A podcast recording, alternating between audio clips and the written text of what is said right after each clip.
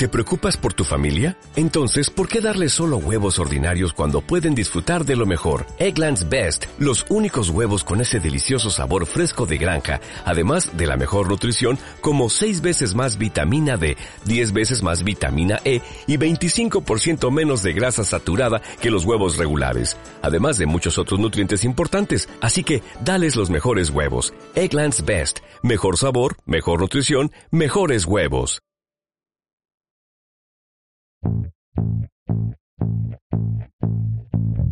court finds that both of these killings were indeed heinous, atrocious, and cruel, in that they were extremely wicked, shockingly evil, vile, and the product of a design to inflict a high degree of pain and utter indifference to human life.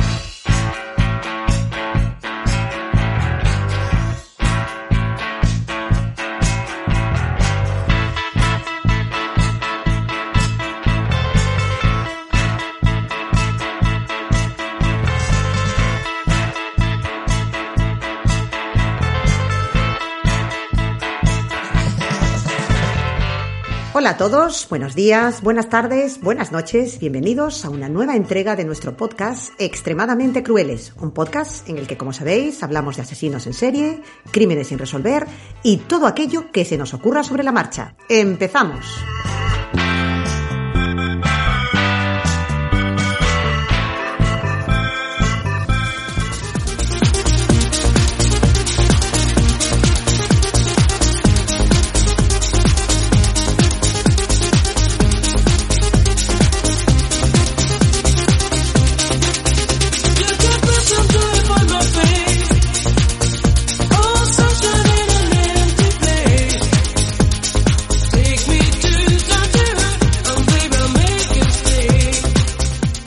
Puede llevar a un adolescente a acabar con la vida de sus padres a sangre fría? ¿Un ataque de ira descontrolada? ¿Rebeldía juvenil llevada al extremo? ¿O nos encontramos ante un psicópata de manual capaz de matar a su familia y actuar como si no hubiera pasado nada? Hoy os hablaremos de Cyril Jaquet, autor de un sobrecogedor parricidio ocurrido en Alicante en 1994.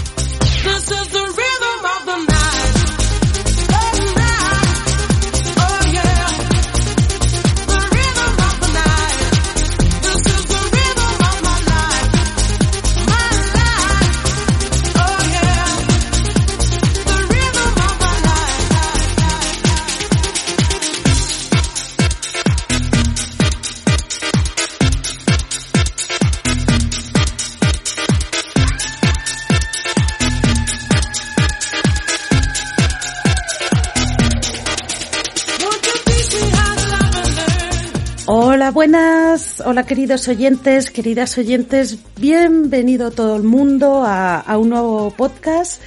Y bienvenida a mi compañera María. ¿Qué tal estás? Buenas. Hola, ¿qué tal? Bea, muy bien. Aquí estamos eh, grabando al pie del cañón un día más. Y hoy tú y yo solas ante el peligro. Eh, eh, eh. cuidado, ya no tenemos a nadie que nos vigile. mm. Hoy Gemma no ha podido unirse a nosotras. Le mandamos un saludo desde aquí. Gema, sí, y sí. bueno, te echamos de menos, intentaremos hacerlo lo mejor posible y bueno, pues nada, no nos riñas cuando escuches esto. Sí, por favor. Así que bueno, hoy va a ser un día de, de, de hegemonía pisciana. ¡Uh! Piscis, Piscis, sí, sí. ahí está. Uh, que, que bueno, pues yo esta semana um, he cumplido un gallito más. Es verdad, muchas felicidades, aunque ya te felicité en tu día, pero Eso otra vez es. felicidades. Muchas y gracias. tirón de orejas mental, ¿vale? Eh, O sea, Me llega a través de las ondas. Bueno, y a ti te falta nada, nada, nada me y menos. falta poquísimo, poquísimo. Ay, soy, soy, soy niña de marzo. Ya. Piscis de marzo soy, tú de febrero. Yo de febrero, sí. Y bueno, eh, aunque no creamos en estos temas astrológicos, mm, teniendo en cuenta que estamos aquí las dos y no hay nadie que nos Sí. pueda llevar la contraria, podemos afirmar con total rotundidad que Piscis es el mejor signo del zodíaco. Sí, sin sí, sí, alguna. totalmente. O sea, ahí estoy de acuerdo que es el más creativo, inteligente una mentalidad abierta, entusiasta, dinámica, o sea, si los Piscis somos así, por favor. Empático, romántico, soñador, siempre sí. Sí. Un compendio de todo lo maravilloso y no vamos a decir nada malo porque para eso somos Piscis nosotras. Ahí está, y felicidades a todos los Piscis que nos estén oyendo, por cierto, porque ya o lo han cumplido o lo van a cumplir. O lo Así van a que muchas cumplir en breve. Y que no se nos enfaden los otros signos del zodíaco, por Sí, favor. ¿eh? sí, sí, sí, sí. Digamos que nosotras Así que somos sí. como el recopilatorio de todo. Entonces tenemos lo mejor de cada casa, ¿verdad? Sí, ahí está, ahí está. Que para eso somos los últimos, ¿vale? En este. Siempre Piscis es el último, así que bueno. Pues nada. Oye, y querida Piscis mía, estoy súper intrigada con lo de hoy, por favor. ¿Qué nos traes? Te lo bueno, suplico. pues hoy os traigo una cosa que, aunque ya estaba preparada con antelación, Hmm. está completamente de actualidad. O sea, es que eh, nosotras sabes que lo programamos y lo preparamos todo, como bien sabes, miembro como eres de este podcast, y puedes dar fe de que esto lo teníamos ya desde hace tiempo. Sí, y ha sí, sido sí, al sí, cuadrar sí. ahora los calendarios de grabación que hemos dicho, somos meigas. Es que esto no es normal. Totalmente, totalmente. O sea, tenemos, vamos, donde ponemos el ojo, vamos. No quiero decir nada porque ya me haces spoiler. Claro, ya no quiero, no, no, no. Pero vamos, es verdad que sí, a ver, todos lo tendréis que saber, que una cosa es cuando grabamos y otra cosa es cuando emitimos. Y precisamente ahora que estamos grabando, bueno, pues sí, sí, Ajá. sí, sí, sí, Ajá. tiene ahí... Sí, sí, eh, está de, de- de total actualidad porque, bueno, venimos hace nada, hace unos días, del parricidio del niño este de Elche, que mató a sus padres y a su hermano de 10 años porque tuvo una discusión por las notas, le quitaron el wifi, etcétera. Bueno, Sí. en fin, ya conocemos toda la historia porque es, ya te digo, es actualidad, sabemos que ha ocurrido hace muy poquito. Y como bien decíamos antes en la introducción, antes de empezar a grabar, estábamos comentando tú y yo que la realidad siempre supera la ficción. Sí. Pues en este caso, todos estos crímenes tienen su antecedente. Y este chico mm, no es el primero aquí, ni es el primero tampoco en Alicante. Así que, Alicante, mm, pobrecillos, mira que conozco a gente de Alicante y es que pasan muchísimas cosas ahí, ¿eh? Mm, gente de Alicante, escribidnos, cosas. contadnos, ¿ahí hay alguna confluencia extraña? ¿Qué Por ocurre? favor. Porque vamos, es una tierra maravillosa, pero sí que ya en un par de ocasiones la hemos mencionado, ¿verdad? Sí, sí. Sí, sí, con lo majos que sois, joder. ¿Qué pasa en Majete. Alicante? Majetes. Sí, sí, sí, sí, sí. Pues nada.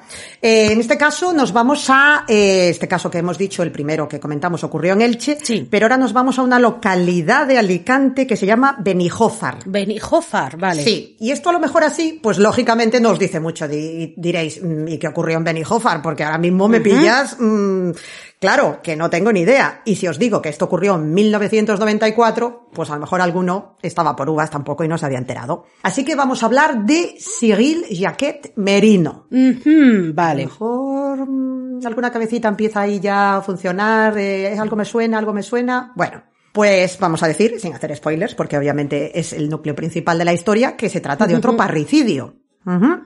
Sí. Así que en este caso tenemos a este chico, como habréis podido comprobar por los apellidos, de padre francés y madre española. Los padres se conocieron en Suiza, ella era hija de inmigrantes leoneses, se volvieron a, a España, decidieron comenzar un negocio, una casa de comidas, iba todo muy bien, era una familia feliz, o por lo menos no daban ningún motivo para suponer lo contrario. Sí, lo típico de, de preguntas y sí, siempre saludaba, ¿no? Sí. Todo muy normal, ¿no? O sea, vale.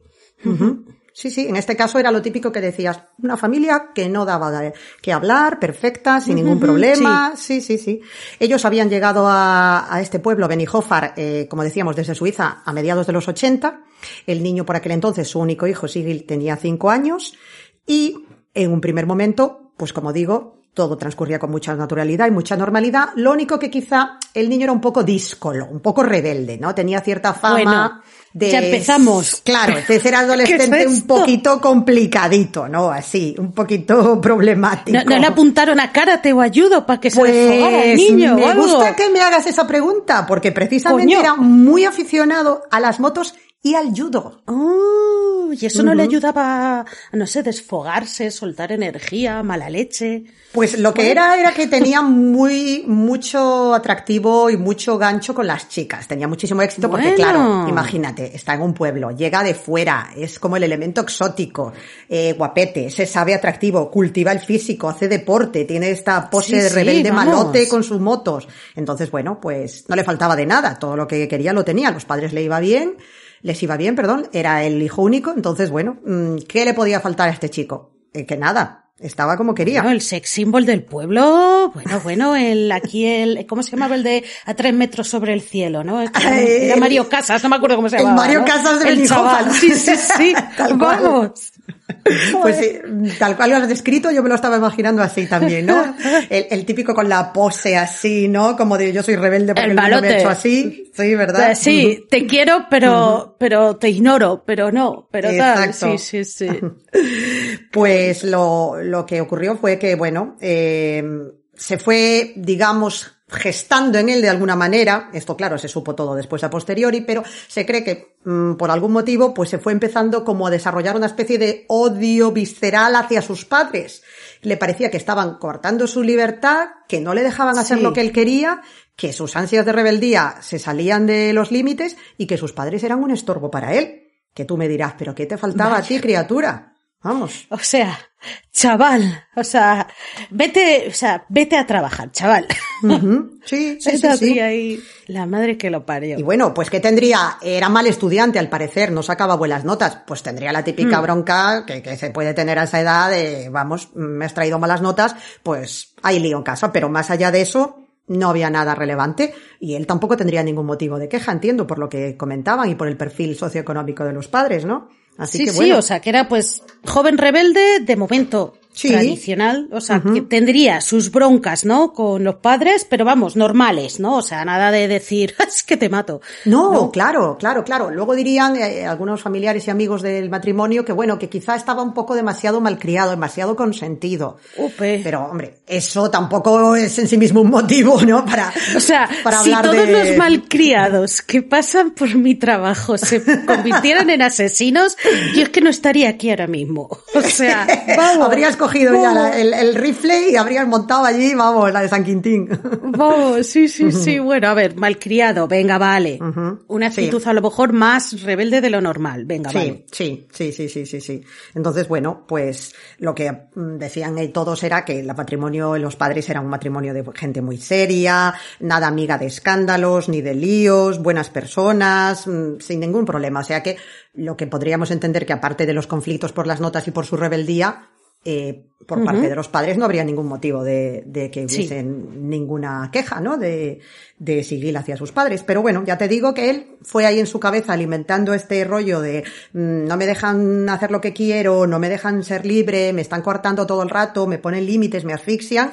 Y ¿qué ocurre? Pues que al final la gota mm, acaba colmando el vaso. Y en este caso, ¿cuál fue, el, digamos, el detonante o el desencadenante de, de la Sí. tragedia? Pues una discusión por algo muy típico de los adolescentes, por la hora de volver a casa, en este caso. Dios mío. Dios. Es que tú imagínate que dices algo O sea, tan eso- trivial, tan absurdo, ¿no? Vamos. Sí, que todos, o sea, yo creo que la mayoría de nosotros hemos tenido broncas con nuestros padres por la hora de llegada, por la hora de tal. Bueno, yo la verdad es que, bueno, más o menos yo bien, pero, pero más de uno Sí, seguro. regateabas ahí un poco y intentabas Sí, negociar. intentas negociar, Mm, tal. Y seguro que más de uno que nos oiga, pues sí, habrá tenido pues mala juventud, porque a ver, Claro, todos, oye. las cosas como son, todos hemos sido idiotas Sí. en la edad del pavo. ujú. Y Ahora se nota más porque tienen TikTok para compartir sus idioteces, pero todos hemos sido, con perdón, estúpidos cuando Mucho. teníamos la edad del pavo. Hemos hecho Y tonterías. ser adolescente es muy difícil, no te aguantas Sí. ni tú y es que estás Sí, sí, insoportable y las hormonas O sea- es lo peor. Es un cóctel de cosas que, que es que vamos, mm, sí. Yo tengo que aguantar a mi yo del pasado y no era de las malas, cuidado. Ya. Que había peores porque yo era bastante tontita, pero yo tengo que aguantar a mi yo del pasado y hostia, no aguanto. Me, me tomo una caja de, de ibuprofeno o algo. pues tú imagínate, claro, yo por lo que he leído entiendo que estos padres tenían un perfil bastante paciente, porque bueno, aún así, a pesar de que les daba un poco de, de, problemas en cuanto a las clases y de que era así un poquito eso díscolo, pues le dejaban hacer bastante, pero se ve que lo de la, el horario no llegaron a un acuerdo y esa misma noche, el 1 de agosto de 1994, que entonces eh, Sigil tenía 15 años, coge una de las armas que tenía el padre, el padre coleccionaba armas, punto importante. vaya cóctel. Y después de calentito, como estaba con la discusión que había tenido por los padres, con los padres, en ese momento él estaba solo en casa, espera a que la madre llegue y en el momento en el que ella entra por la puerta, se disponía a empezar a subir las escaleras, primer tiro, otros dos, y ya el certero y definitivo en la cabeza. Acaba de asesinar a su madre. Así. O sea, la madre, o sea, o sea, acaba de llegar la madre, se quita, la pobrecita se ha quitado sus, sus zapatos, se ha puesto sus zapatillas. Entrando por la puerta, sí, sí. Está ahí tranquilamente de qué bien, me voy a sentar en el sofá a descansar un rato. Sí. Y zasca. Y venga. Sí, Dios sí. mío. Ya, ya, ya. Ellos vivían en un, en un chalet a las afueras de este pueblo, que es un, un pueblo agrícola, eh, tenía así como una zona de campo alrededor y bueno, pues entendemos que no despertó mayores sospechas. ¿Qué hizo él? Claro. No contento con esto, estuvo esperando pacientemente un total de cuatro horas hasta que su padre regresó a casa. No. Sí. Y a continuación. Y con la madre muerta y él ahí uh -huh. sentado esperando. Sí, sí, sí, sí, sí, sí. Uh -huh. Había escondido el cuerpo y se sentó a esperar a que el padre llegase a casa, que fue, como decíamos, unas cuatro horas después. Este entra por la puerta, se dirige hacia la cocina y le descerraja seis tiros. Por favor, o sea, eso ya sí que no es de ser niño mimado, es de ser psicópata. Sea, es que vemos la alevosía y la frialdad esperando que tu padre llegue a casa con tu madre muerta claro. y escondida.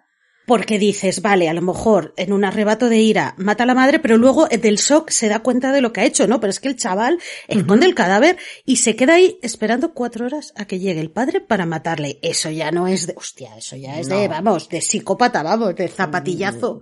Total, total. O sea, o sea de darle es, lo, es lo que dices. Tirarle no, zapatillas hasta que caiga al suelo. Claro, hostia. no puedes, puedes, que hubo un momento de, pues, porque lo hemos leído en cantidad de crónicas, ¿no? Yo recuerdo una sí. vez que se me quedó grabada una discusión familiar, eh, creo que era por el volumen del televisor y que la cosa se había calorado tanto sí, que acabó sí, en tragedia. No lo justifico, pero puedes entender que en un momento en el que los ánimos exaltan, pues a alguien se le va la mano y ocurre lo que no claro. tiene que ocurrir. Pero es que la ira, sí, sí. El amigo, madre mía, chico, es que el chico ha tenido tiempo, sí. Con todos tus santos huevos te sentaste a esperar a que llegase tu padre. O sea, claro. es, vamos, eso. Ya ha dado tiempo de sobra a que se calmen los nervios, el enfado y a ver, si eres una, a ver, lo que has dicho, te entra la ira, te estás enfadando, te peleas, uh -huh. y bueno, vale, pero ya, joder, si te da tiempo a calmarte, llamas a la policía, te asustas, no sé, algo. Joder, Exacto, reaccionas, ¿no? Has tenido un momento, pues eso, de que se te ha ido la cabeza y, y puedes luego sí, salir sí, del sí. shock, lo que dices, y decir, Dios mío, ¿qué he hecho? Pero no, no, no, no estamos hablando de ese perfil para nada, porque si esperas a que llegue tu padre, vamos, es que ¿Qué hizo después? Pues dice, mmm, es que además a mí me, me, me, fascina, entre comillas, o sea, me fascina para mal la capacidad sí. que tenía después de armar todo esto. O sea, ya, ya tenemos sí, a los dos padres muertos a tiros. ¿Y qué hace? Dice, bueno, tengo que organizar aquí la escena del crimen para que parezca que esto no he sido yo, claro. Anda, anda, encima se pone ahí, anda. Bueno, sí, bueno, bueno, y que dice, pues voy a simular que ha sido un robo. Entonces, lo típico, uh -huh. empieza a abrir los cajones, a revolverlos, desordenar las habitaciones, se llevó algunos objetos de valor, lo dejó todo así como revuelto, en plan, aquí se han cargado al matrimonio cuando habían entrado a robar. Sí, sí, sí, vale. En su cabeza, plan sin fisuras, todo perfecto, uh -huh. coge la bici, se va a casa de los abuelos maternos, que está a, estaba a unos nueve kilómetros la casa, se queda allí a dormir, ya tiene su coartada, o al menos él así lo creía, sí, sí, llega sí. a casa al día siguiente y ¿qué hace? Pues el numerito de Oscar. ¡Sorpresa! Ah. Ahí está. Vale, vale. ¡Oh, Dios mío! Uh -huh. Sí. O sea, tú imagínate. O sea, dejó, es que claro, dejó ahí a sus padres, supongo que sacaría el cadáver de la madre, la dispondría y la colocaría, ¿no? Uh -huh. En plan así, y es como, ala, me, me, voy a casa de mis abuelos a cenar ahí tranquilamente, que estarían preguntándole, ¿qué tal, nietecito? ¿Cómo estás? ¿Y tus padres bien? sí, todo bien. Tal cual. Toma. Tal cual.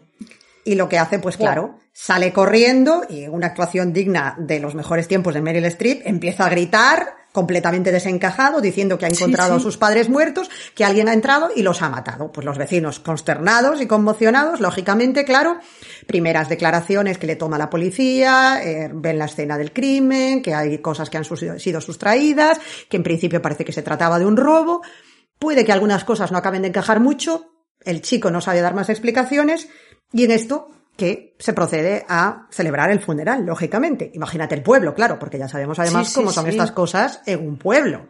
Un matrimonio querido. se siente más, ¿no? Claro. Mm. Todos ahí a una, vamos, completamente conmocionados. Sí, sí, sí, todos se conocen. Arropando al chaval. Claro. Claro, porque además esto, lo, lo, normal en este caso, ¿no? ¿Qué ocurrió ya? Primeras señales de alarma. Porque bueno, una cosa es que tú digas, mmm, el chico tenía mucha entereza, bueno, para 15 años igual estaba siendo muy maduro y afrontándolo. Oye, a lo mejor hay gente que ante un golpe, un drama así, pues como que de repente le viene ahí una ola de madurez y, se enfrenta a las cosas con otra dignidad. Lo veían como muy, muy entero, ¿no? Sí. Pero es que... Oye, que al final puede ser de admiración, ¿no? Mírale, el chaval, tal. Porque hay gente que el shock a lo mejor le entra cuando está solo, le entra más adelante, no, lo asimilan, ¿no? Efectivamente, sí, hay veces que eso, en el momento estás rodeada de, gente, estás como arropada y luego cuando llegas a casa, pues notas la ausencia de esa persona y se te cae todo encima, ¿no? Sí. Y dices, bueno, a lo mejor está ahí el tipo aguantando, ¿sabes? Y, capeando el temporal y estando ahí sereno y llevándolo bastante bien, que es un chico muy joven. Bueno, pues a lo mejor puede ser. Ya la segunda señal de alarma fue que mmm, quizás estaba un poco demasiado jovial en el entierro, porque esto de contar chistes con tus padres de cuerpo presente. No. Ya. Se puso a contar chistes. Eso comentan las crónicas de la época. Sí. Por Dios, dime, dime que, que sabes qué chistes contó, porque yo tengo que saber qué chistes se cuentan en un funeral. Pues la verdad es que no, pero los compañeros de clase lo contaron en plan, pero si estaba haciendo bromas y todo, y la estaban como, claro, alucinados diciendo, es que esto no es normal. ¿No? Sí, en plan bromas de, chicos, este fin de fiesta en mi casa, que no están mis padres. que no tengo hora de llegada. Por eso que sé, por ejemplo. ¿Qué chistes cuentas en el funeral de tus padres? de muy mal gusto, obviamente, y de un humor negro no, negrísimo y, completamente Chico, inapropiado. date cuenta, no, no, no. Ay, por favor. terrible, terrible. Entonces, bueno, ¿Qué ocurre? La investigación sigue, lógicamente, y la policía se pone a revisar las imágenes y además de que ya tenían la mosca detrás de la oreja, porque digamos que el lugar del crimen no les acababa de cuadrar algunas cosas. Es un poco extraño esto de que entren a robar, maten a la mujer. Muy bien, la pueden sorprender, de acuerdo. Pero te quedas cuatro horas esperando si eres un ladrón a que llegue el marido después. Sí. No tiene mucha lógica eso, ¿no? ¿Verdad? Lógicamente, valga la redundancia, la policía tampoco se lo parecía. Y en esto que se ponen a hacer, ¿qué? A revisar las imágenes del entierro. Oh. Vale, vale, vale. Y veías ahí al chico haciendo pistolitas con las manos en plan. Claro, eh, eh, dice, pero es que cómo es que todo el mundo está aquí llorando a moco tendido, la gente completamente consternada con semejante tragedia y el chico aquí que incluso se está riendo y haciendo bromas. Esto no es ni medio normal.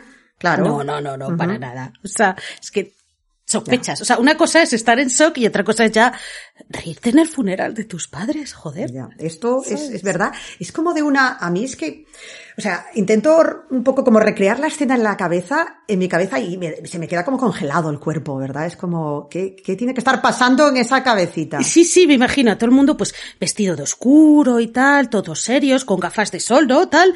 Y él ahí como, en el centro de la escena, o sea, es, es... Tío, es que tenía que ser una foto pintoresca. Sí, sí. Pero vamos, pero vamos. De hecho, ahora que dices lo de foto, eh, preparando el caso, claro, lógicamente, tirando de meroteca, porque este al ser un caso relativamente reciente, pues hay bastantes artículos sobre el tema, ves la imagen de él mm, acompañando a los féretros de sus padres con la corona correspondiente, depositándola allí durante el velatorio y todo. Y, y bueno, es que, claro, por un lado, como simplemente es una imagen en blanco y negro, un poco borrosa, incluso te puede transmitir pena y hasta tristeza, decir, pobre chico que se ha quedado solo en la vida. Y eso es la primera imagen que tienes, lo primero que te viene a la cabeza después de leer la historia. Pero claro, cuando luego te enteras de esto, de que la gente reaccionó sorprendida ante el comportamiento que estaba teniendo tan anormal, dices, claro, claro. Madre mía, madre mía, cómo está, vamos, eh, cómo estaba este, este criatura. Entonces, claro, eh, esto llevó a que, a que la policía intensificase la investigación y al final Seguil acabó confesando diez días después que sí, que era él, que los había matado y que era porque le reñían y porque no le dejaban hacer lo que quería. ¡Hala! ¿Cómo te quedas? Ole, Hmm, ole, ole y ole el chaval. Anda, anda que no habrá chicos y chicas que habrán deseado tener la libertad, entre comillas, que tenía ese chico, ¿no? Claro. Eso- esos padres, y va este y no, te dan tus padres, no, tú quieres más. Y si no te lo dan, me los cargo. Totalmente. Ole sus huevos, ole sus huevos, de verdad. O sea, Y además es que no contento ya con decir que los mató, justificándose, entre comillas, Sí. por la culpa de, de las regañinas o, o de los de las broncas o, o de lo, lo que sea, se inventa Sí, además sí.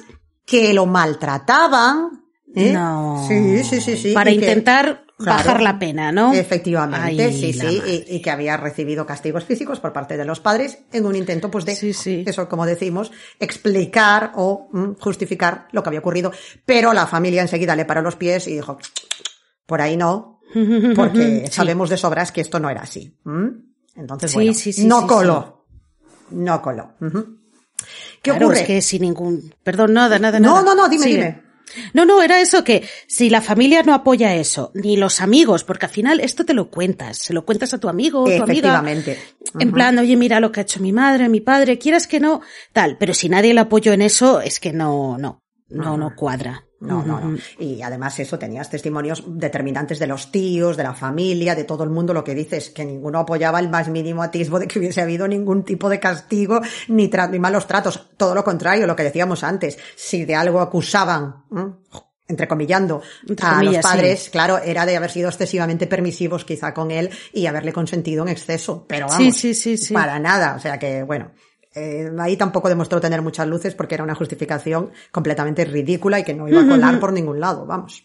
Como decíamos, tenía 15 años en el momento en el que asesinó a sus padres, por lo tanto, eh, no se le puede juzgar, no se le pudo aplicar, eh, aplicar el Código Penal, eh, se fue juzgado según la ley del menor Sí. y pasó tres años en un reformatorio. Esta Vale. polémica ley del menor que tantos ríos de tinta ha hecho correr, ¿no? Y, y de la que tanto es que se ha tres hablado. añitos, uf, Claro. uf, es, que... es muy poquito, es muy, muy poquito, no sé. Sí, porque bueno, eh, estamos hablando, claro, eh, sabemos lo que ocurre en otros países, por ejemplo, como en Estados Unidos. Mm, No estoy diciendo lo mejor que hubiese que juzgarlo como a un adulto, vale, de acuerdo, pero es que en este caso, a ver, mm, hay algo muy interesante que yo, preparando esto, también he leído, y es que Hmm. entre los propios eh, expertos en leyes, en los jueces, los juristas, etcétera, hay división de opiniones respecto a esto, ¿no? Porque, claro, eh, hay quien dice, no, es que una edad o una franja de edad no puede ser algo fijo e inamovible. Hay que ver la madurez de cada individuo, ¿no?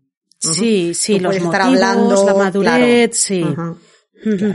Tú Es- aplicas la ley penal del menor por sistema y a lo mejor pues estás hablando de un chaval que no tiene la misma madurez intelectual y emocional de 16 otro que uno de 14, que uno de 15, que uno de 17. Es que a lo mejor lo que opinan estos juristas y estos expertos es que habría que valorar cada caso individualmente.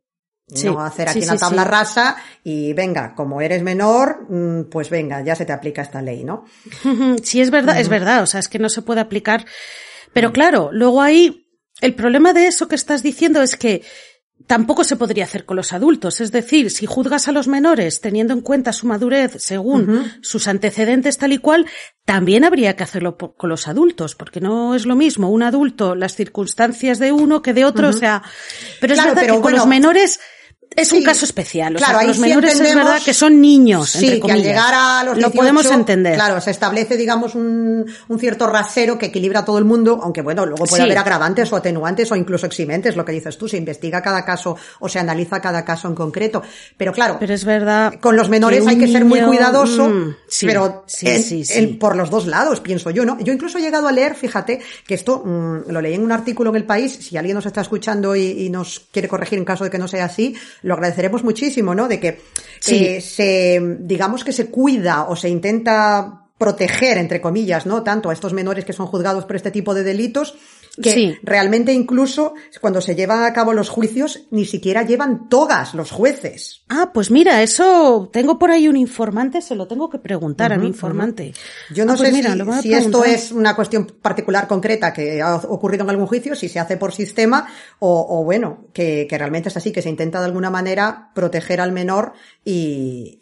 Pues mira, hacer- creo que tenemos alguna oyente. Ujú. Ejeje, Saludos a nuestras oyentes que está relacionada con el derecho. Entonces yo creo que nos puede confirmar esto, ¿no? Que cuando Claro. se hace el juicio a un menor, si cambia un poco lo que es, digamos, pues eso, el quitarse la toga o la. Ciertos sé, la forma de procedimientos, sentarse. Sí, sí, sí. el procedimiento es sentarse, por ejemplo, la colocación de abogados, jueces, para que no esté a lo mejor el menor en el centro. O sea, estas cosas estaría súper guay que, que nos contaran si es verdad o no. Así Sí. que, señora oyente, o si hay alguien más por ahí, pero bueno, yo o sé alguien que más que quiere aportar, claro, sí. Que tenemos una, una oyente que sé que nos puede informar, pero bueno, si alguien más quiere, también. Sí, porque, claro, a mí, cuando tocamos estos temas de menores, pues ya hemos hablado en alguna ocasión, ¿no? Tratando Sí. sobre todo lo que decíamos, casos que ocurren en Estados Unidos, ¿no? Que sabemos que allí es muy diferente la, la forma de, de juzgar estas situaciones.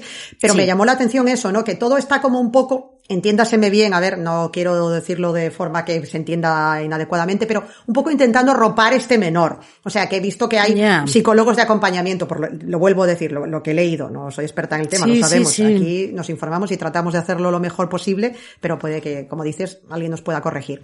Que eso, que se intenta que no se le traumatice demasiado, que todo tenga, digamos, un recorrido lo más, am, eso, menos impactante para su desarrollo Claro. posterior, porque realmente lo que se está buscando aquí al final no es, es eh, una, El una- reformarse, Claro, ¿no? Tiene un, nuestro código penal en sí mismo ya tiene un carácter reinsertivo, ¿no? Las penas siempre Sí. son, conducen a, a que tú te reintegres en la sociedad.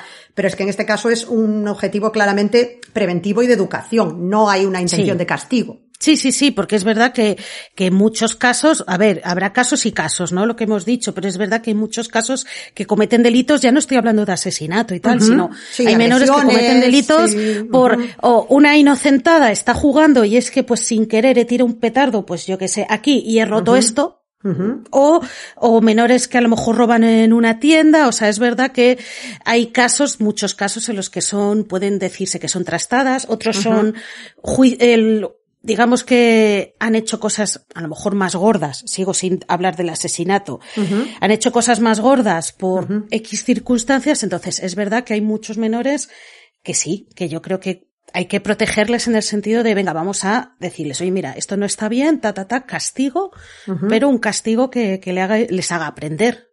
Y que les Claro. sirva de alguna manera para poder reinsertarse en un futuro Sí, en la sociedad. La idea que se persigue, está, claro. Que no acabe traumatizado y, y acabe delinquiendo, ¿sabes? Claro. Eh, para toda la vida. Claro, eh, todo esto sobre el papel es muy bonito. Es muy bonito, y lo que dices pero tú, muy difícil, muy mm, difícil. Está muy bien. Mm, Yo aquí, lógicamente, como no tenemos ningún conocimiento en profundidad de esto, hablamos como personas sin conocimientos en la materia de, Claro. lo, que nos- de lo que siento yo visceralmente. Claro, yo al Claro, leer de lo esto, que nos gustaría, claro, pero... yo pienso, eh, un chico eso, que ha matado con frialdad, alevosía y premeditación a sus padres, que durante Ya, es 10 que es días ha fingido, que ha engañado a todo el mundo y que luego además se ha justificado con una mentira absolutamente inverosímil y repugnante que además incluso iba en contra de, era di- que difamaba a sus padres de alguna manera, ¿no? Sí, que iba sí, en sí, contra sí. de lo que realmente representaba la personalidad de sus padres. O sea, vamos a estar hablando de una persona completamente carente de empatía, por completo, y sin el más mínimo Claro. remordimiento. O sea, aquí no creo que se pueda hablar de lo que decimos, de, de una ira, lo que decías tú antes. Sí, Eh, de un- no, de un- no, una inocentada. Es que no puedes No. juzgar a esos chavales o chavalas que hacen cosas así, o de un arrebato de ira de me he peleado con alguien y sin querer le he dado un mal golpe, Sí. porque ha ocurrido Sí. a esto. Joder, Esto es un perfil claramente chico lo ha psicopático. planeado. Sí, Claro. sí, sí, o sea, y este chico, ostras, mm, tiene toda la pinta de que siendo adulto no creo que pueda reinsertarse mucho, la verdad. A mí me daría mucho miedo este chico. Sí, sí, sí. Pues el caso es que se le juzgó y se le condenó, entre comillas, o se le aplicó, Sí. mejor dicho, ¿no? La ley del menor y como decíamos eso, pues estuvo en un, en un centro de menores, eh, salió tres años después de, de lo que se llamamos un- comúnmente un reformatorio. Sí. ¿Y qué hizo a continuación? Bueno, pues mm, lógicamente la familia de su madre como que no quería saber nada de él.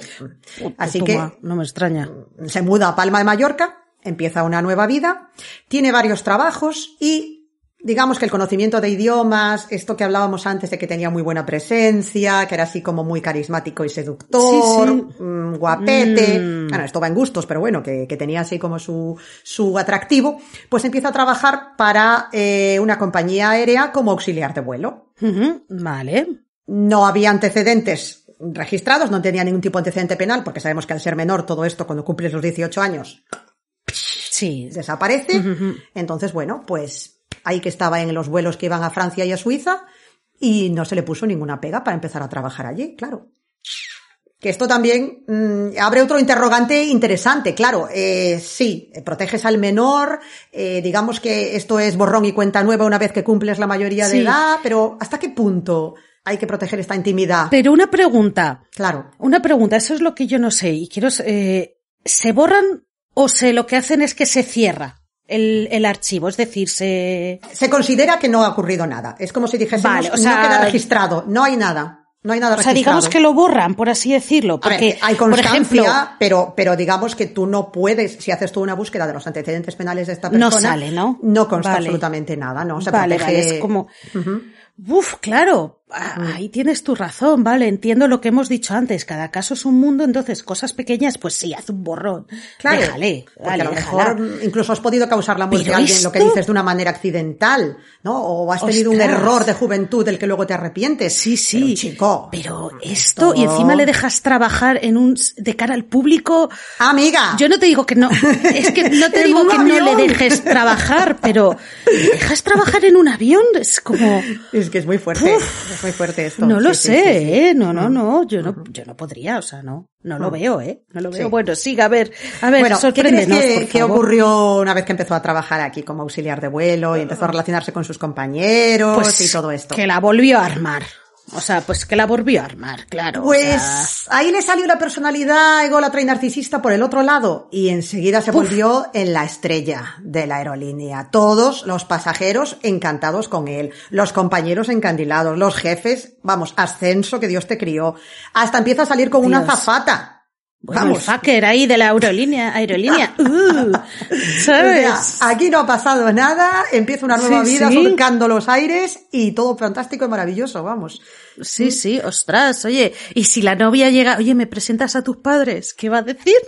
Pues este se marcó un Catch Me If You Can, un, o sea, un Leonardo DiCaprio, un Atrápame si puedes de la vida total, en vez de Sí, piloto, vamos. auxiliar de vuelo. Bueno, bueno, bueno. Esta chica eh, con la que empezó esta relación era una azafata que era de Mallorca, rompe la relación en 2006, decide mudarse a Madrid y allí conoce a otra azafata de Vale, nombre bien. Paola. Y diréis, bueno, ¿y por- ¿y por qué nos nombras a esta chica con su nombre de pila y hablas de ella en concreto? Sí, ¿por qué? Pues me alegra de que me hagas esa pregunta. Porque aquí nuestra amiga Paola, que tenía en aquel momento 24 años, Sigil tenía 29, digamos que encontró en él la orba de su zapato. Eran como dos espíritus afines que se encontraron mientras navegaban por las nubes. Qué bonito. Eso, Mm. eso no sé si es bueno o malo, ¿eh? Con este antecedente yo no sé, ¿eh? ¿Qué pensar, Digamos de verdad? que ella era como una amante de la aventura, buscando emociones nuevas, quería recorrer el mundo, le encantaba viajar. Aquí al colega tres cuartos de lo mismo. ¿Y qué Sí. ocurre? Pues estamos en plena época de televisiones privadas lanzando realities a diestro Bueno, y siniestro, cada sí. cual más espectacular que el anterior. Ya teníamos nuestros Gran Hermano, nuestros Operación Triunfo, nuestros Gran Hermano Sí, de sí. 3, 4, 14, 16. ¿Y qué decide Antena 3? Que va a hacer un reality en el que pareja- varias parejas recorrerán el mundo haciendo diferentes pruebas para ganar dinerito. Vale. Que se llamaba La Vuelta al Mundo en directo.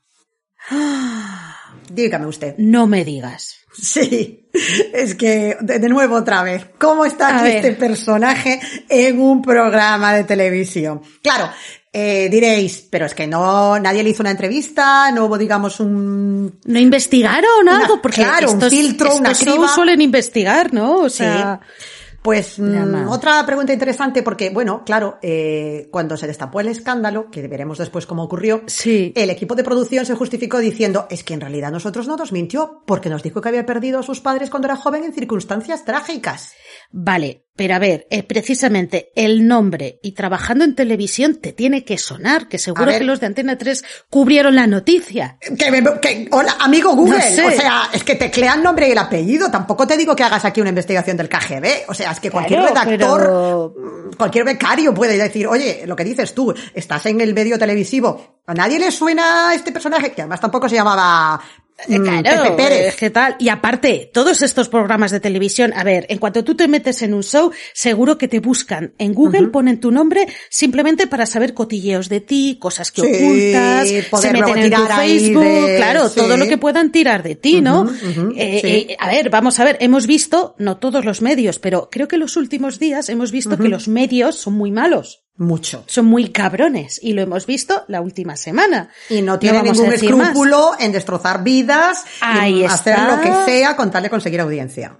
Ahí está, y lo hemos visto los últimos días. Entonces, no me creo, es que no me creo que no haya, no se hayan puesto a investigar a todos los concursantes de, de su programa. Es que no me lo creo. Mm, Yo estoy de acuerdo contigo. Pero bueno, Yo cuando leí esto también dije, mira, eh, no, aquí había...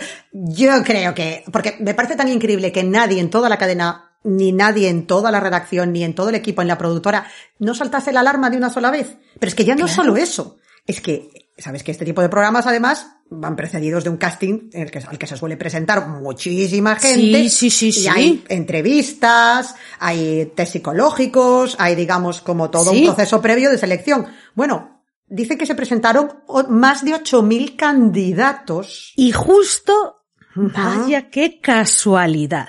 Sí. Y, dices Vaya. y ha pasado toda esa batería de test, todas esas entrevistas, todas esas pruebas, ese cribado, nadie ha buscado nada, nadie ha detectado nada raro. Aquí paz y después gloria y venga a coger la maleta que nos vamos. O sea, Lo flipo. O sea, Yo y también. casualmente cogen a este chico entre 8.000 personas, que seguro que habría gente súper interesante y y súper ningún tipo de dinámica. antecedente. Claro, que como mucho habrían robado una barra de pan de pequeños. Ya Si me apuras, un euro del bolso de su madre. Una chuches en la tienda de gominolas. O sea, es que es Y ridículo. justo coges a este. Este Sí. era un plan de marketing seguro. O sea, a ver, no quiero juzgar a nadie. No, vale, no lo sabemos, nos claro, equivocamos, estamos pero especulando, A mí que me quede suena. claro. Es especulación, pero a mí me suena un plan de marketing de sí, vamos a meterle y seguro que tenemos más audiencia. Sí, sí, Algo sí, sí, sí. así me suena. Total, bueno. totalmente. Eh, A ver, volvemos a lo mismo. También hay que conceder eh, eso. un El beneficio de la duda. Exacto. Eh, puede haber ocurrido un error. Eh, recordemos, Sí. mm, no es por autocitarme aquí a modo de autoplagio, pero con Rodney Alcalá, vale que eran otros tiempos y no había los mismos, digamos, medios ni, ni había la repercusión que hay ahora, pero se les coló totalmente y ya estaba Sí, en plena sí, vale, carrera sí. criminal y se fue al programa de citas. Mm, Sí, es verdad. bueno. Vale, vamos a dar beneficio a la duda porque lo mismo es lo típico de, jo tío, tienes a este, pero este no mató, pero ¿cómo va a matar a alguien? No, pero Algo está así, en genial en cámara. Mira qué majo y qué química tiene con pero la chica. este, y este qué cómo va a ser un asesino. ¿Qué va? A ver, vale, pongámosle que ha pasado eso, vale. Sí. Hmm. Tengo mis dudas, pero vale. Sí. Sí. Sí, sí, sí, sí, sí, total, totalmente. Que- Entonces, bueno, ¿qué ocurre? Pues como decimos, él y Paola, la novia, Sí. son Ay, Paola. una de las parejas elegidas, están recorriendo el mundo felizmente, sorteando diferentes pruebas.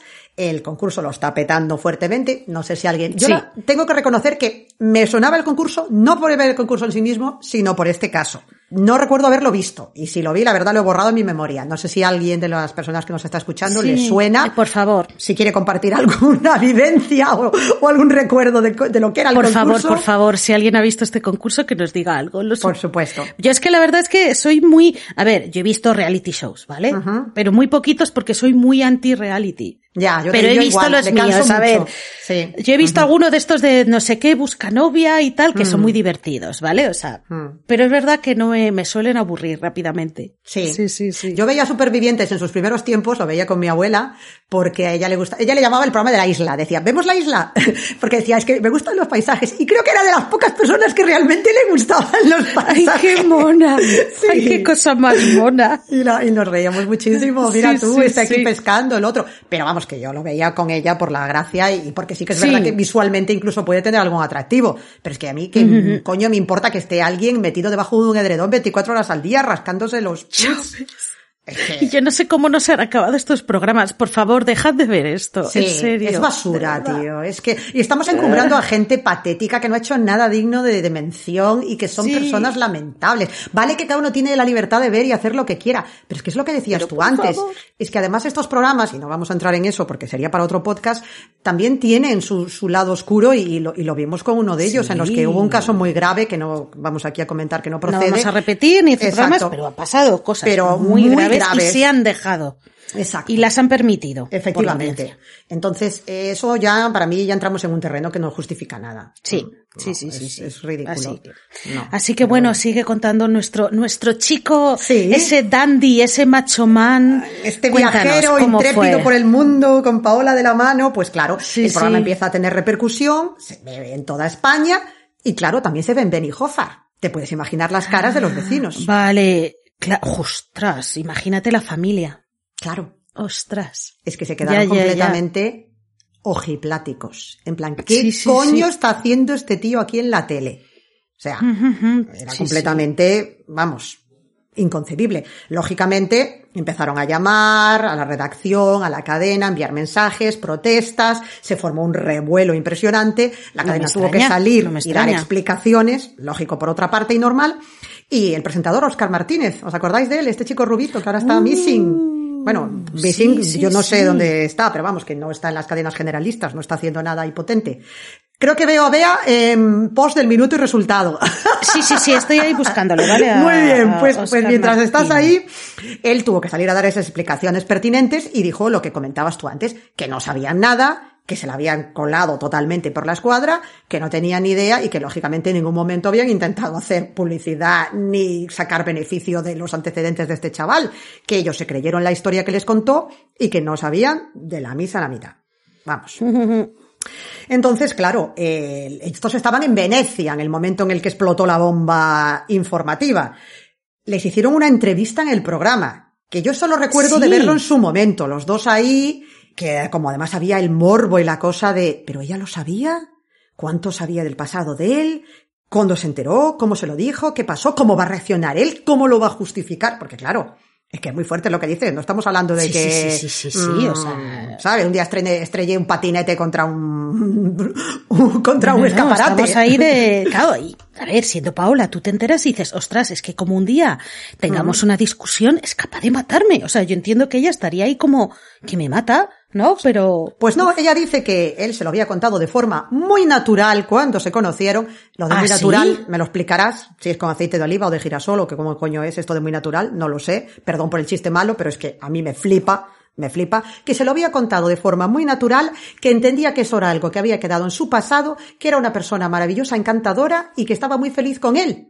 Ah, bueno, vale, bien. Bueno, desde los 15 no ha hecho nada. Ella tiene que 29, ¿no? Eh, tenía 29 en ese momento y ella 24, llevaban ya tiempo Ya de está, relación. lleva 14 años sin Sí. hacer nada. Sí, Oye, a lo mejor tiene razón. Sí. No lo sé. Bueno, Entonces, bueno, lógicamente. Ah, bueno, y es que además lo más fuerte fue que él estaba indignadísimo con que le obligasen a abandonar el concurso. que tú dices, mm, da gracias de que vamos, que no te dan una patada y te lanzan a la, por, por mentir. Ya solo, yo no te digo por otra cosa, porque supuestamente has cumplido tu, tu, tu condena o has cumplido tu deuda con la sociedad, pero por mentiroso. O sea, le has metido un embolado a la productora de tres pares de narices. O sea, es que deberían empaquetarte y mandarte a Lima, tío. O sea, Mira, y ponle, ponle, vamos a ver, porque sabemos cómo es la sociedad. Ponle que el chaval se arrepiente, está muy mal, que he hecho con mi vida, que he hecho a mis padres, vale, pon que se arrepiente, Sí. ta, ta, ta.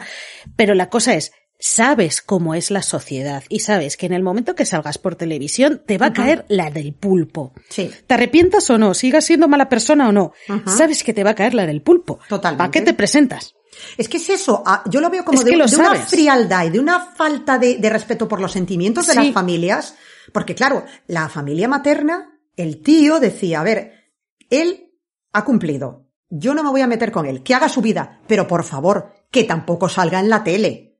O sea, es que, Es que que tenga un poco de eso, o sea, decencia y de dignidad, ¿sabes? O sea, es que es muy fuerte, ¿sabes? Entonces, claro, estaban completamente alucinados e indignados, ¿no? Como diciendo, Claro. hay que tener muy poca vergüenza para después de haber hecho esto, muy bien, rehaz tu vida, vete, empieza donde quieras, pero hijo, no Sí, te ten tu familia, un- ten tus amigos, Sí, pero, o sea, pero imagen pública, ¿vale? Ajá, es como, sí. no, por favor, Sí, o sea, sí, sí, sí. no quieres ver a- al asesino de tu hermana, de tu hija, de... Claro. Que no, que Claro, no es le que- es quieres que- ver ahí y encima Exacto. programa de audiencia. Sí, sí, sí, sí. Porque es que a- a- para ellos al fue revivir esto otra vez. Fue todo el dolor y todo el calvario por el que habían pasado.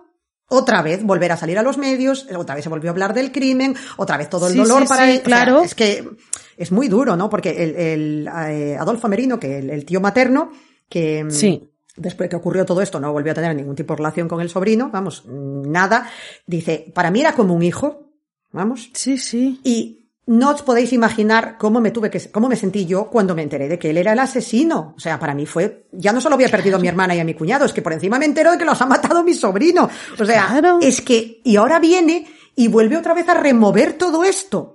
A ver, Claro, otra es vez que- la familia recibi- recibiendo llamadas, otra vez las fotos de los padres en los periódicos, hablando, haciéndole Claro. entrevistas a él. Es, es- terrorífico. Y dices que cuando lo vi en la tele se me revolvieron las tripas. Y yo pensé, Claro. normal, vamos. Y claro, dice, no tengo nada en contra de él, que también me parece admirable por otra parte, que haga su vida tranquilo, pero por favor que no se exhiba en público, porque es que eso es una vergüenza, ¿sabes? Es que es un- una falta de consideración por el dolor ajeno brutal. Él dirá que puede volver a hacer su vida y hacer lo que quiera, pero es que tienes que pensar que hay personas para las que verte en la tele es un trago muy duro. O sea, es decir, has cometido un, un crimen tan grande que vas a tener consecuencias toda tu vida. Sí. Y tienes que ser consciente de esas consecuencias. Y una de ellas es, tío, no aparezcas en un programa, por favor, porque Claro. ah, si te primero, si te arrepientes, tienes que pensar en tu familia. En la familia de tus padres, si te Exacto. arrepientes y di, ostras, no voy a aparecer en la tele porque va- voy a remover la mierda. Y si no te arrepientes, luego se, eh, luego, pues no sé, si no te arrepientes tampoco, porque se queja de, porque es que no sé qué. Tío, o sea, sabías, o sea, sabías que si te presentabas en un programa y encima que tiene audiencia, esto va a pasar y se va a va a remover la mierda. exacto. Y todo el mundo lo va a saber. Aunque no te arrepientes, pero es que todos tus amigos que tienes ahora, el trabajo, todo el mundo va a saber quién eres. Y la gente que esté en el avión va a decir, hostia, el que Perdón, a sus padres. Es verdad, o sea, es que es tal Es que yo- ¿Te imaginas? O sea, yo estoy allí Claro. tranquilamente leyéndome allí que cuánto cuesta la bolsa de cacahuetes, colocándome Y bien me el cinturón. este. Y hombre, por favor, es que yo me digo ahora mismo Claro. me quiero bajar del avión. O sea, es que. Claro, bueno, a mí es que me daría miedo porque digo, a ver si le va a dar otro ataque de estos y nos va, se va a, liar a tiros aquí o algo, me va a tirar una Coca-Cola a la cabeza, no lo sé. Claro, Es que no lo sé. Es muy interesante lo que comentas de la reacción, porque entendemos lógicamente, y era esperable y, y normal y justificable la reacción de su familia materna, claro, lógicamente, Claro. eh, obvio. Y tú dices, ¿y cómo re- lo que comentas tú? ¿Cómo reaccionaron los compañeros Sí, de trabajo? por favor, la empresa, todo, ¿qué pasó? Bueno, pues decían, eh, claro, que tanto que hablamos de reinserción, que lo dejen tranquilo, que era un chico encantador, ejemplar, maravilloso, que hacía muy bien su trabajo, puntual, educado, atento. Vale, bien. Todo fantástico, maravilloso, y que por Sí. favor que no lo sigan, mm, que no lo sigan machacando de esa manera, porque que él ya ha cumplido y que no, no tienen por qué, que no tenían por qué seguir dándole así. A ver, dice, es que decía una compañera, ¿qué sentido tiene hablar de reinsertar cuando después no le damos una segunda oportunidad a la gente? Tiene razón, mira, En eso- vamos a darle la razón. Sí. Vale, claro. pero no vayas a un programa de televisión, Claro. capullo. Sigue con tu vida, sigue con tu avión, Sí. con tus compañeros y siendo el maldito fucker de la compañía. Vale, pero no te presentes a un programa de televisión, capullo. Claro, Lo siento, aquí- es una consecuencia por matar a tus padres, lo siento. Sí, sí, sí, por más que te apetezca, o sea. Claro, es que aquí el narcisismo y, y- y- y el, la- la- el afán de exhibición y de no sé, de qué te ha podido. Y supongo que esto fue un poco lo mismo que también tenía, pues eso, embaucado a todos los amigos y a la novia la primera, porque lo defendieron sí, a sí. ultranza. O sea, era una cosa como de, Vale. ¿sabes? Mm, Que sí, que Pues me ha sorprendido genial, o lo del asesinato. Claro, no lo sabían, lógicamente, alucinaron cuando se enteraron, Sí, pero como que, oye, que ha cambiado y que hay que darle una oportunidad. Bueno, Vale, Vale. genial, pero todo tiene unas consecuencias.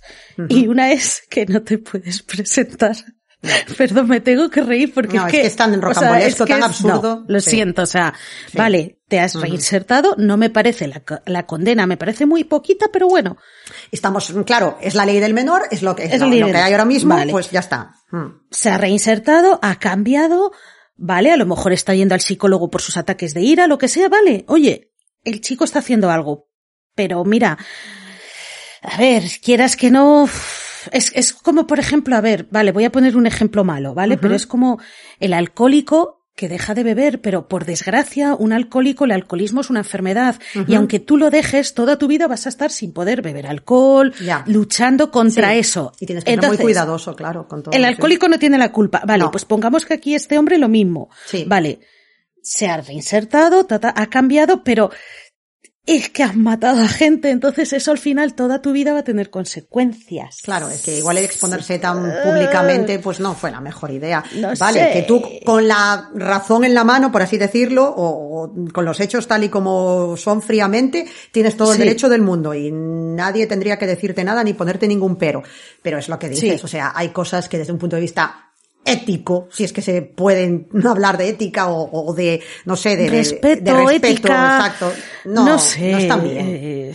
No están bien. eh, Sabes, tío, no. Por consideración hacia tus familiares, o sea, no sé. Sí, sí, sí. Oye, y pregunta, ¿la empresa qué hizo? Bueno, pues eh, lógicamente tuvo que abandonar el concurso, eh, la empresa también Sí. la dejó, se marchó, porque claro, se montó allí una polvareda mediática, se levantó, que aquello fue espectacular, Claro. y eh, se casó con la, con esta chica, con Paola. Sí, Paola seguía enamoradísima, Sí, vale, sí, vale, sí. oye. Bueno, oye, ella Vale. me trataba muy bien, bueno, pues mm, fantástico. Si tú estás conforme y es una relación entre dos adultos, mm, yo puedo tener mi sea, opinión al respecto, pero ¿quién soy yo? Si vosotros dos sois felices, estupendo. Vale. Hasta aquí todo podría ser, digamos, normal, entre comillas, una vez que ha dicho Sí. me voy con el rabo entre las piernas porque me han dado mm, pal pelo y Sí, sí, vamos, que mejor me hubiera quedado en mi casita. A todo esto, claro, la productora lo que decía es que ellos no habían buscado el morbo en ningún momento, que no, que no, que no, y los compañeros de trabajo también, que no lo entendemos, que nos parece incluso injusto, etcétera. Sí, sí, sí. Mm, Dicen que la familia materna ya directamente, eso, que dejó de saber nada de él, o sea, que no quiso saber nada de él, perdón. No me extraña, Mm, claro. Que la familia suiza, la, la, la parte paterna, Sí, al parecer con eso sí sigue teniendo relación. Y claro, Vale. yo aquí indagando un poco e intentando tirar del hilo, diciendo, ¿y qué habrá sido de este hombre? Pues es que Sí, con el tercer cuéntanos. acto ya os vais a, os vais a mear de la risa o vais a flipar en colores. Yo... tenemos más sorpresas. Tenemos otro nuevo giro, un nuevo plot twist, y es que eh, su mujer o pareja, compañera, lo que sea, Sí. Paola y los dos niños que tiene, son los protagonistas de una bonita cuenta de Instagram en la que ella se define como mamá consciente y hace gala todo el rato de su maravillosa maternidad, enseñando a los niños sin ningún tipo de rubor, en un montón de parajes idílicos, contando lo fantástica y maravillosa madre que es y lo bonito que es todo. Es Instagramer la Paola. Ay, y además de esas Instagram... A ver, lo siento. Vale, o sea, lo siento, pero... Influencer Ay, ella. A ver, influencer, Instagramer, lo que sea. Sí, de, Yo me pongo monísima con los frumbeles. Te pongo aquí. monísima y enseño a mis hijos a todo el mundo. Sí. Ay, y mi vida es perfecta. que dices, pero no has tenido ya bastante, que tienes que estar sacando las criaturas ahí. Vamos. Ay, es que además, a ver, no voy a decir el nombre de la cuenta. eh, vamos, Vale. yo tampoco soy Hercules Poirot, se puede encontrar, tampoco hay que hacer aquí grandes virguerías. Si yo la he No hemos- encontrado. nosotras no hemos salido de un libro de Agatha Christie, así Ya me que gustaría a si nosotras lo hemos hecho, Exacto. vosotros también. ya Pero me bueno, gustaría a mí ser no un- decimos sí, nombres. ujú, pero Va, y ni os metáis, no le deis visitas a la chica. no. También, ¿para O sea, a ver, Hmm. O no, que sí, que bueno, es- oye, cada uno que pueda hacer lo que quiera, sí. bueno. Yo, aquí voy a, me vais a permitir que dé mi opinión personal, he estado cotillando con fines Sí. de investigación, puramente de investigación, y bueno, mi opinión personal, aquí a lo mejor me caerá del pulpo y me da igual, es que me parece repugnante y asqueroso, os lo voy a decir, o sea, no me voy a andar con paños calientes, ¿qué queréis que os diga? Pero no ya porque ella sea la mujer, pareja o esposa o lo que quieras de este chico, pero, o sea, es que no lo digo ya solo por ella, que además tiene este agravante, digamos, ese añadido. Es que es lo que dices tú. Representa ese tipo de madres que me ponen del hígado esa exhibición constante de los niños como si fueran ahí, ¿sabes? Muñequitos del Toys R Us, que todo es como un decorado idílico perfecto y que es Sí. todo con unas frases ahí motivacionales de Paulo Coelho Perdón si a alguien le gusta Paulo Coelho, me da igual de quién sea. O de, ¿cómo se llama esto? Que, bueno, sí, sí, Mm, Paulo Coelho, sí, que sí, todo sí. puede tener su contexto y su justificación, pero es que en el contexto en el que ves su cuenta es como eres patética. O sea, es Es Mr. Wonderful sí, en fotos, ¿no? soy bohemia, soy hippie. Lo bueno que es que los niños vayan descalzos. Lo maravilloso que es que crezcan en la naturaleza. Pasaron la pandemia en Tailandia. Toma ya. Toma ya. ole. ole, ole, ole. Y- Pero una pregunta. ¿siguen casados? Sí, sí, sí. Él no aparece. Siguen casados. Él no aparece. Vale, tiene, vale, luego- él tiene un perfil privado donde tampoco se le ve a él. La cuenta de ella, lógicamente, es pública porque además eso, que está aquí, mm, a ver, va a sonar feísimo, pero realmente está haciendo negocio con los niños. Mm, Claramente, Sí, porque está ver- vendiendo la maternidad esta. Que me gusta mucho lo de maternidad consciente. Entonces la otra, la maternidad inconsciente, ¿cuál es? ¿La que te das un golpe en la cabeza y no te enteras que eres madre? Sí, claro, a mí es... ¿Cuál es esa? un poco... A ver, si es verdad que hoy en día, a ver... A ver, voy a dar mi opinión personal, por favor, no os enfadéis, ¿vale? Sí, madres, esto- madres Instagramers, por claro, favor. cada uno es muy ver, libre de, de- pero, pero por- Claro. o sea, todo dentro de unos. A ver, yo partiendo de la base de que no soy muy partidaria de enseñar a menores en las redes. Tú Ahí eres su es que padre, mm, quieres hacerlo, perfecto. Pero luego ya intentar vender Hay como límites, esta, sí, esta cosa como de no solamente es que quiera compartir un momento de felicidad, que eso lo puedo entender, porque todos al final subimos nuestras cosas bonitas y nuestros momentos felices a las redes, ¿vale? Nadie va a salir con el moco colgando hecha una mierda en el baño. Quieres poner algo bonito y si eso algún día es con tu hijo o con tu hija, fantástico. Pero a mí ya esta gente que lo convierte todo en un circo y en un paripé Sí, de- en un de- trabajo. Exacto. En un trabajo en el que están incluidos tus hijos. Eso es. A ver, que dices, ¿eso es explotación infantil? Es decir, que tú eres Instagramer. Y vuelvo a decir, yo tengo a mi alrededor, tengo un montón de gente con hijos, pero un montón. Y tengo de todo. Gente que no pone ninguna foto de sus hijos, gente que pone, pone fotos de sus Sí, hijos. yo, yo tengo amigas gente que ponen incluso- fotos, pero son Sí, fotos de sus viajes, fotos de cosas bonitas, Claro, cosas y lo que veo normal. en Oye, familia.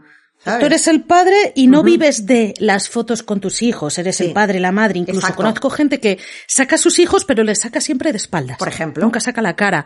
Oye, vale guay, o sea, cada padre es responsable de, de sus hijos. Alguien lo hará peor, mejor, pero bien.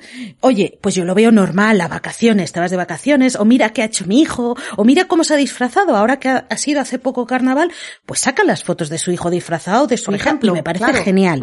Hay li- pero ya lo de la moda de estas Instagramers, influencers, que viven explotando su felicidad y Exacto. viven explotando las fotos de sus hijos, eso ya no me parece bien. Es decir, No.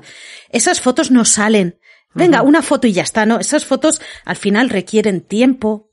Y no es que hagan una foto a sus hijos, es que hacen cientos de fotos a sus hijos y de esas eligen las mejores. O sea, es Exacto. decir, que no es que estén un minuto con los niños, venga, poneros ahí guapos y ya no, es que a lo mejor están ahí algunas horas y, y, y a lo mejor están obligando a los niños a, a ser felices cuando no son felices, a, a expresarse. A lo mejor los niños, porque a ver, habrá de todos, más responsable, menos, pero es que me imagino que muchas veces, es decir, nadie es tan feliz como las. Claro, Bueno, ahí, ahí es lo que quería llegar. A lo que, a donde, bueno, Estamos diciendo influencers porque yo he visto mayoría de mujeres, también hay hombres y padres que se unen a las mujeres en esta explotación, ¿vale? O sea, cuidado. Y en este caso, porque concretamente estamos hablando de, de la pareja de de, esta mujer, por eso estoy hablando claro. femenino, ¿vale? Sí.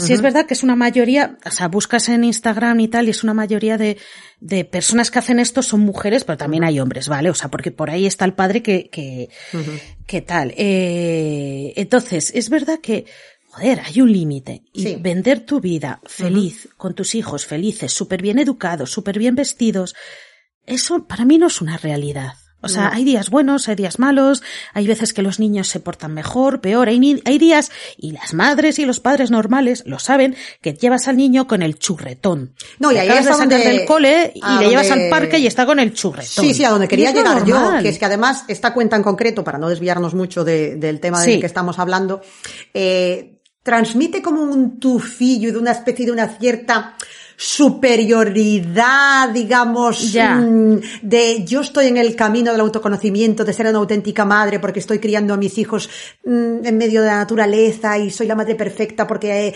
están, sí, son todos sí. como divinos y maravillosos. O sea, es lo que dices tú. T- Sabemos que todo en las redes tiene un filtro y tiene un, es una ilusión y es cartón piedra y es mentira y enseñamos lo bonito. Pero esta en concreto me resulta bastante repulsiva por el hecho de querer comerciar con este esta, esta cosa Sí. idílica de postal de los niños completamente artificial. Y viendo lo que pasó hace tantos años, la que se armó cuando la gente descubrió esto, Claro. imagínate que esta ¿Cómo señora exhibes así estos niños? Claro, que llegará un momento en el que tendrán una edad para saber lo que ha ocurrido, que yo no estoy diciendo que tengan que vivir traumatizados ni condicionados por No, eso. no, a pero ver, ¿por no. qué los exhibes siendo menores de edad sin que ellos hayan dado su consentimiento explícito cuando a lo mejor, cuando sepan con conciencia realmente y tengan conocimiento de lo que ha hecho su padre, no quieren que se les relacione con eso, por ejemplo? Claro. Y si vuelve a ocurrir lo que ocurrió en el programa, es decir, volvemos a, hablar. Eh, sabemos cómo es la sociedad. Sabemos que los medios son muy, tienen muchas ganas de morbo, la gente es mucotilla, es decir, Sí. tú imagínate que esta señora, por lo que sea, porque esta señora querrá la fama, será como se, que ella querrá ser como un Rubius, un PewDiePie, cosas de esas, ¿no? Está un poco en la línea claro, de vendo mis productos, vendo mi Sí, rollo alternativo, claro. ecológico, ¿Y si místico. sale esto otra vez? Sí. Y si por ser una imagen pública sale esto otra vez y sus hijos son los perjudicados, Claro. ¿qué pasa? ¿Y, y en el colegio les dicen algo?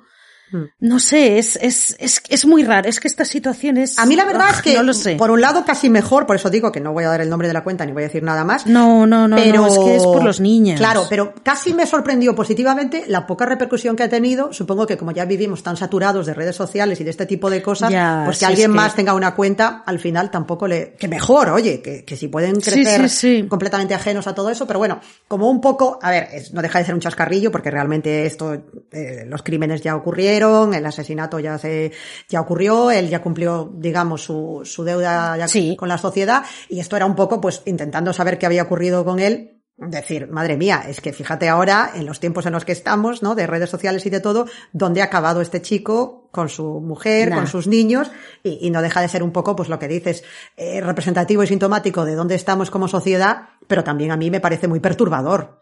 No por lo que le hizo en el pasado, sino porque sabiendo lo que ya pasó, Sí, sí, sí, vuelves que te da un vez. poquillo de miedo, ¿no? Claro. Así que bueno, Voy a tener que hacer yo una cuenta de estas con mis gatos. A ver si alguien desentierra mi pasado de cuando era rubia. Ten- Buah, qué rubio más feo. Por favor. claro. Ese tengo, son mis fotos mejor guardadas. Mis fotos, tengo que decirlo a mis oyentes que he sido rubia. Un rubio feo, pero feo, feo, feo. Y tengo las fotos guardadas. Bueno, pero en su ahí. momento te gustaba. O sea que. No, no, no, lo odié, pero claro, fue- fui a la peluquería. eh, la verdad es que fueron unas cabronas, mis peluqueras. Fueron muy cabronas, no debían de tener ni idea. Y en vez de decirme, oye, mira, no, como me están, a- por ejemplo, la peluquería que yo, a la que voy ahora, me dicen, no, pues estas no me dijeron nada y me dejaron un rubio feo, feo, feo. Así que me tendré que hacer una cuenta con mis gatos, mis gatos ahí felices, con trajecitos. Pues Ya eh, sé. eh, este tema de, de la exposición en las redes sociales me interesaba también eh, traerlo aquí al, al caso y, y plantearlo porque, como siempre, nos gusta terminar haciendo preguntas, ¿no? Y, y un poco eh, viendo o intentando trasladar a ver qué, qué es lo que opinan nuestros oyentes. Pues a mí, por un lado, claro, está la, la pregunta primera y principal que nos hemos hecho al principio de- del podcast, ¿no? Eh, ¿Qué ocurre en la mente de estas personas? Estas personas son recuperables para la sociedad. Vemos que en este caso, esta persona, este chico Cyril, ha llevado su vida normal, aparentemente que sepamos ¿Y? no ha tenido mayores consecuencias, pero ¿es tan Hmm. sencillo como parece? ¿Es posible la reinserción en todos los casos?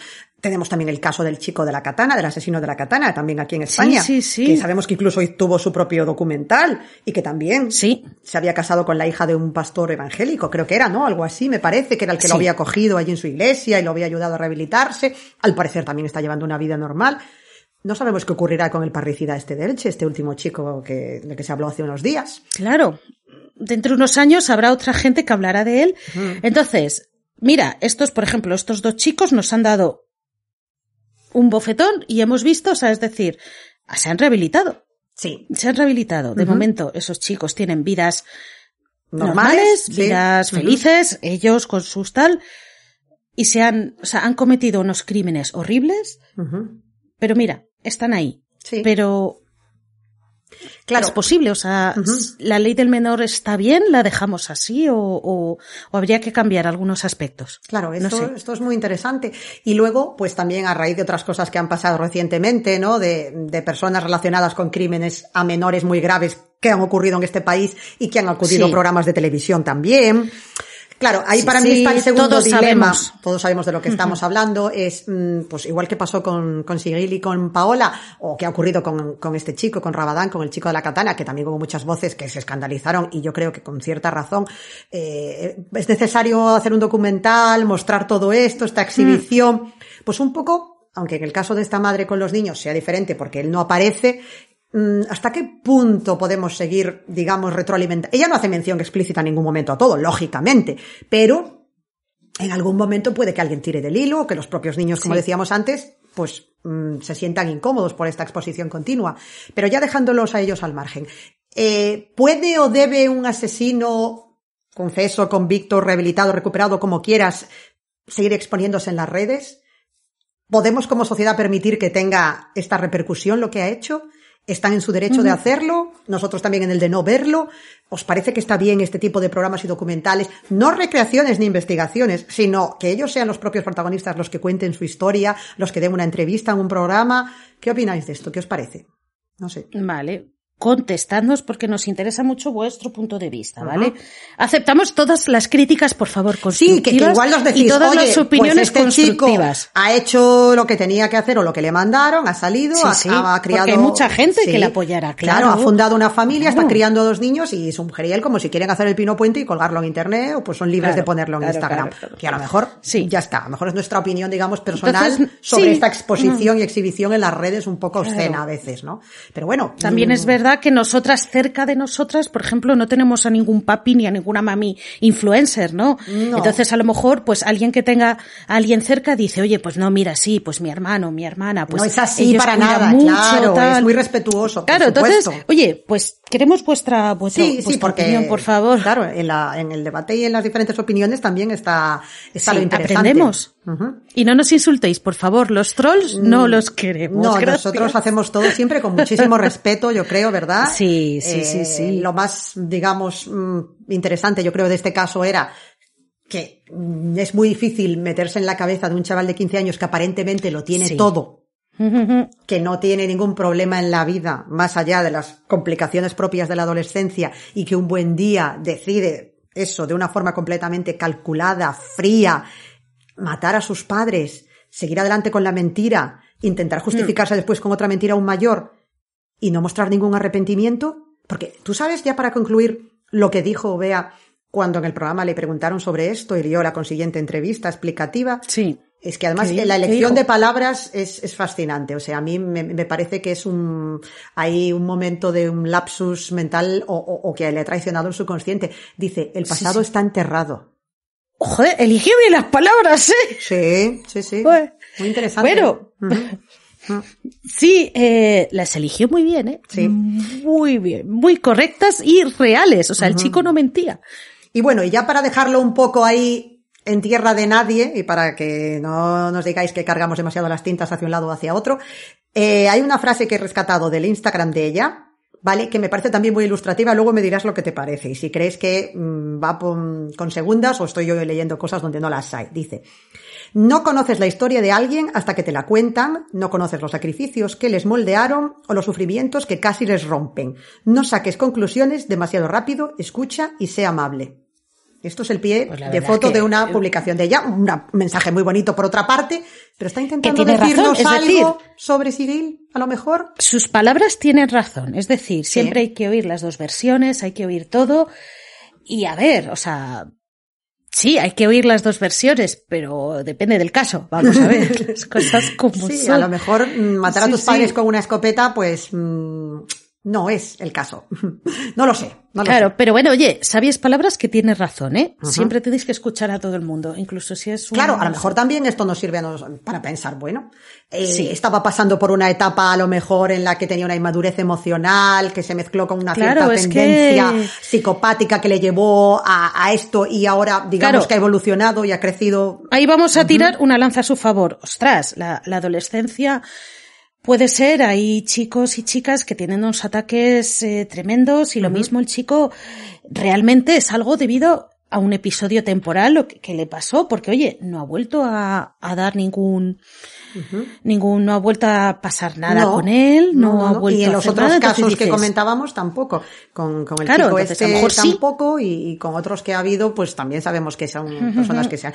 Hace poco hemos hecho un, un especial sobre mujeres que se casaban con asesinos, y en muchos casos han sido, eh, vale que ellos estaban en la cárcel, pero que en muchos casos No, no ha habido mayores, eh, vamos, no ha ocurrido nada más al, al margen de eso, no sé. Es, es un tema, sí. Por eso, por eso es que es muy, no es un tema de blanco y negro. No. No. Es un caso interesante porque tiene todos estos matices. Está por un lado esto tan, que parece tan antinatural y tan inconcebible, ¿no? De que un chaval mate a sus propios padres, ¿no? Y de esta manera tan fría. Que, que, nos resulta tan difícil de entender cuando alguien nos habla de reinserción y de rehabilitación, ¿no? y de recuperar a esta persona. Pero luego también, claro, cuando rehace su vida, nos resulta también un poco sorprendente. Sí, sí, sí, sí, es verdad, es como, como, no sé, sí, queremos reinserción, pobrecitos, la gente tiene que reinsertarse, pero luego como que, además yo lo he dicho antes, reinsértate, pero a mí no, te me acerques. O sea, es eso, es el doble filo, ¿no? Es un poco la doble moral. hay un rasero, un doble rasero ahí que, que a lo mejor pues estamos nosotras mismas condicionadas como sociedad también. yo creo no lo sé. En fin, eh, esperamos vuestras eh, opiniones, vuestras preguntas, aclaraciones también, lo que comentábamos antes sobre el tema este jurídico o cualquier otro aspecto que queráis comentar. Y bueno, decir que en este caso recomendaciones, al ser una historia muy reciente realmente, eh, podéis encontrar muchísimo material en internet, tanto en YouTube hay videoclips de ellos eh, durante las pruebas, eh, también fragmentos de la entrevista que concedieron. Esto ya fue hace casi 20 años, 30 años, perdón. Pero bueno, yo sigo pensando que los 90 fueron hace 20 años, Dios mío. Es que no, yo también. Esto de cumplir años a mí me ha dejado muy mal. No, no lo asimilo yo. Esto de los, de los 22 lo llevo fatal, chica. De verdad. con lo maravillosos que fueron los 90. A mí me fascinaban los 90, lo siento. Pues eso. Mm, era muy pequeñita, pero me fascinaban. Claro, éramos ahí apenas dos embriones, estábamos ahí saliendo al mundo. Pero, pero bueno, lo que digo, que hay material mm, reciente que se puede encontrar. Entonces, realmente, Eh, básicamente es eso, que, que, podríamos también hablar de otros documentales como el de Rabadán también, que está disponible. Eh, luego pondremos también los enlaces y básicamente esta semana lo que os emplazamos a vosotros. Sí. Si, si te parece bien, Bea, yo, yo creo que sería interesante, sería eso, a que nos trasladéis vuestras opiniones y vuestras mm, impresiones sobre si creéis que este tipo de personas tendrían derecho hoy en día a salir en un programa, en un reality de televisión como el que ocurrió en su momento con, con Jacket. ¿vale? O lo que ha pasado recientemente, que no mm, vamos a, nombrar, pero todo el mundo sabemos. ¿vale? Es decir, eh, gente que ha matado, ya no hablamos de crímenes menores, hablamos de gente que ha matado. ¿Tienen derecho a salir a la tele? ya no, ya no dar testimonio, a, a, meterse en un gran hermano, a participar en un concurso, cosas así. No sé. Es que es... Así que queremos vuestra opinión, por favor. Necesitamos escucharos. ¿Vale? Totalmente. Así que nada, bueno, esperamos eh, como siempre que os haya gustado. Eh, a riesgo de repetirnos, ¿verdad, Bea? Vamos a volver otra vez a dar las gracias a todo el mundo porque estamos muy contentas. Eh, nos escribe mucha gente y nos dice cuando digo lo de nos escribe, yo estoy todavía como en mi mundo de Yupi en el que me imagino como que alguien envía una carta. Para mí es como sigue ahí las cosas, ¿no? Como, como si, como si enviaran una carta a un asesino, ¿no? Ay, ay, hola querida asesino, hola querida podcaster. Sí, pues como se diga ahora eso. Exacto. a través de las redes nos comentáis que, que nos estáis descubriendo, que habéis escuchado los episodios anteriores, que nos escucháis cuando estáis en el trabajo o cuando estáis en casa. Mm, ha habido un caso muy, muy divertido que me ha gustado mucho de una chica que tiene una peluquería y dice que cuando no hay clientas que lo pone, que me ha parecido precioso. Digo, jo, qué bonito. Y como esos muchos que nos estáis escribiendo y os lo agradecemos mucho, mucho, mucho de corazón. Sí, sí, sí, ¿Verdad, Bea? Sí, yo la verdad es que sí, es que estoy encantada. Porque bueno, a ver, todos pasamos nuestros días malos, nuestros días buenos, y en los días malos ver estas cosas, pues al final dices, jo, alguien, ah, ay, mira, me aprecia.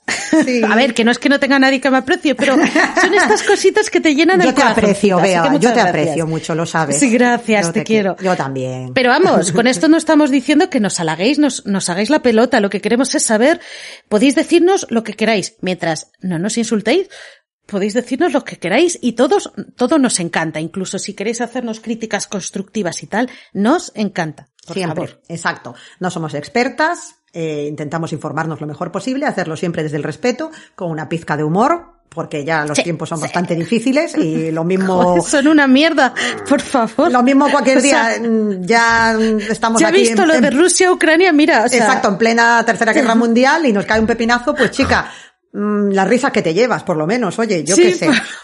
Así que bueno, bueno. por cierto, que yo creo Oye. que no deberíamos dejar pasar esto ahora que has mencionado lo de la guerra, no quería Sí. entrar, pero ya que lo has dicho, eh, decir también que, que estamos mm, súper, súper, súper tristes y súper conmovidas por todo lo que está pasando y que nos da una pena horrorosa y que por favor ojalá se solucione cuanto antes porque a Sí. mí me rompe el corazón ver en pleno siglo XXI las cosas que estamos viendo ahora mismo en los medios Sí. de una guerra que dices, no entiendo cómo está ocurriendo esto, de verdad. Sí. Bueno, Bueno, pues ya, pues muchísimas gracias María Gracias por a el ti. día de hoy. Gracias, Bea. Además es súper interesante muchas veces hablar de los casos tan cerquita que tenemos, ¿no? ¿Verdad? De, Sí. que aquí también, a ver, no es que agradezca tener a esta gente aquí, pero oye, es interesante conocer, ¿no? Conocer lo que nos, Sí. nos rodea y, y muchas gracias a ti y sobre todo muchas gracias a la gente que, que nos oye. Desde luego, y además lo que dices, con tantas similitudes con algo tan reciente, porque hemos visto, no, Sí. no hemos querido entrar aquí porque será otro caso, que hay muchísimos paralelismos con el caso de, de Elche, ¿no? O sea que es, es incluso, Sí, y no lo hemos hecho adrede, os No, lo juramos. no, no, no, ha sido Estaba bastante- ya planeado, o sea,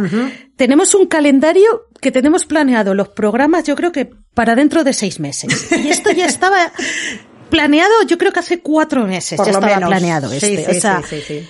Hostia, Ha no sido lo sabíamos, bastante, bastante escalofriante, sí, sí. Así que Sí, bueno, sí, sí. eso, estamos deseosas de, de leeros y de, y de que sigáis aquí eh, diciéndonos qué os parece y, y sobre todo saber que os acompañamos y, y que os animamos y os hacemos la vida un poquito más llevadera, ¿verdad? Pues sí, pues sí, pues sí, pues muchísimas gracias. A Oye, y ti. nos vemos en unos días, ¿vale? Eso es. Venga. Beso. Hasta luego.